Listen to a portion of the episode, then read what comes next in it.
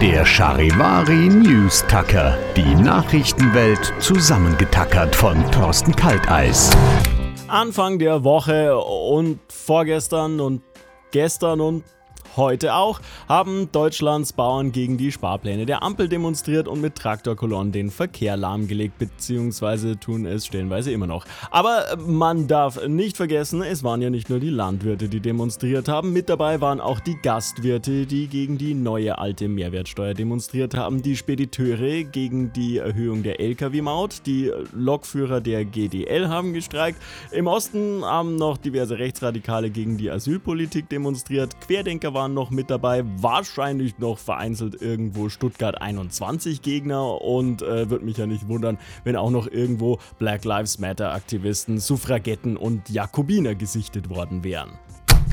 In Leipzig waren sogar Klimakleber unterwegs, die hat die Polizei aber gleich aus dem Verkehr gezogen, die hatten nur Spielzeug-Bulldogs dabei und äh, das müssen schon echte Traktoren sein, wenn man Straßen blockieren will. In Deutschland gibt es ja noch Regeln. Die AfD hat natürlich fleißig mitdemonstriert. Im Rechnungsprüfungsausschuss hat sie zwar noch für die Subventionskürzungen mitgestimmt, weil sie ja im Parteiprogramm auch alle Subventionen abschaffen will, im Soforthilfeprogramm dann aber nicht mehr.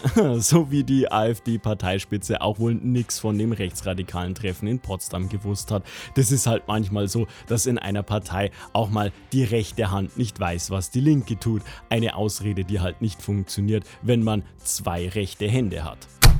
Besonders interessant ist es ja, welche Politiker sich wo und wie äh, gezeigt haben, um auf die Proteste zu reagieren. Also da gibt es Leute wie Michaela Kaniber, die den Dialog mit den Bauern sucht. Sie als bayerische Landwirtschaftsministerin äh, sich ja auch deren Sorgen und Nöte anhören will. Oder Cem Özdemir, der den Dialog mit den Bauern sucht, weil er scheinbar einen Todeswunsch hat.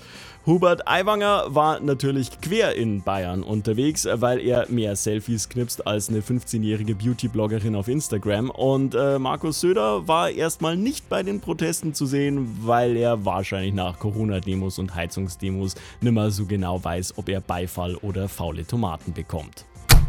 Ah, und äh, ganz vergessen, Olaf Scholz, Gerüchten zufolge der aktuelle Bundeskanzler, war auch selten zu sehen. Das äh, ist aber ganz einfach zu erklären, äh, weil nämlich der echte Olaf Scholz schon 2016 äh, gestorben ist und die Projektoren, die das Olaf Scholz Hologramm projizieren, die funktionieren eben nicht bei Minusgraden. Der News Tacker, nur bei Charivari.